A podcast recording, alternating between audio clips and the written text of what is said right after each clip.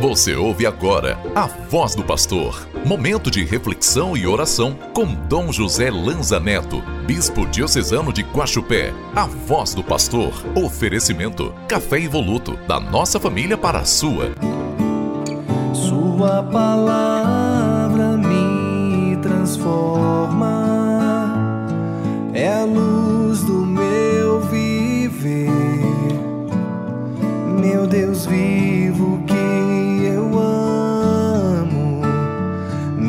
forças para viver. Terça-feira, dia 20 de fevereiro, nos reunimos através das ondas da rádio para meditar a palavra de Deus, que nos revela um Deus que é Pai e deseja que todos vivam como irmãos. Hoje rezamos com o Evangelho de São Mateus, no capítulo 6, os versículos de 7 ao 15. Jesus ensina no Evangelho a oração do Pai Nosso, mostrando para os seus discípulos como deve ser uma oração dirigida a Deus, diferente dos pagãos, que fazem longas orações pensando que são ouvidos mais facilmente. A oração de Jesus louva e agradece a Deus e pede o pão de cada dia e o perdão.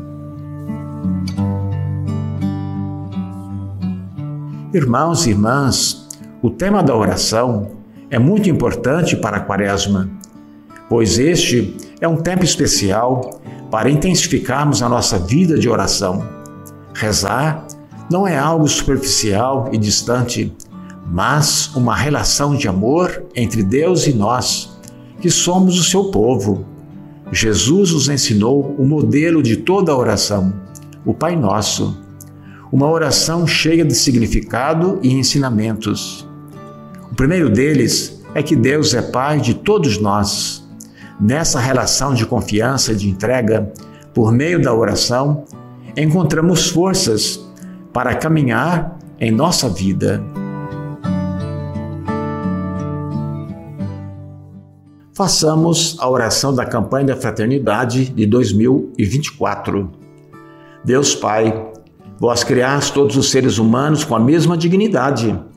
Vós os resgatastes pela vida, pela morte e ressurreição do vosso Filho Jesus Cristo e os tornastes filhos e filhas santificados no Espírito. Ajudai-nos nesta quaresma a compreender o valor da amizade social e a viver a beleza da fraternidade humana aberta a todos, para além dos nossos gostos, afetos e preferências num caminho de verdadeira penitência e conversão. Inspirai-nos um renovado compromisso batismal com a construção de um mundo novo, de diálogo, justiça, igualdade e paz, conforme a boa nova do Evangelho.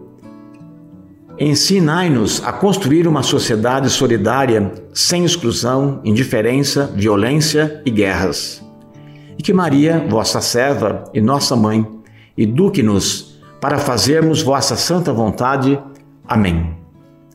Deus os abençoe e os guarde sempre. Sua palavra me transforma, é a luz do meu viver. Meu Deus vivo que dá forças para viver. Você acabou de ouvir A Voz do Pastor, uma produção da Central Diocesana de Comunicação. Oferecimento: Café Evoluto, da nossa família para a sua.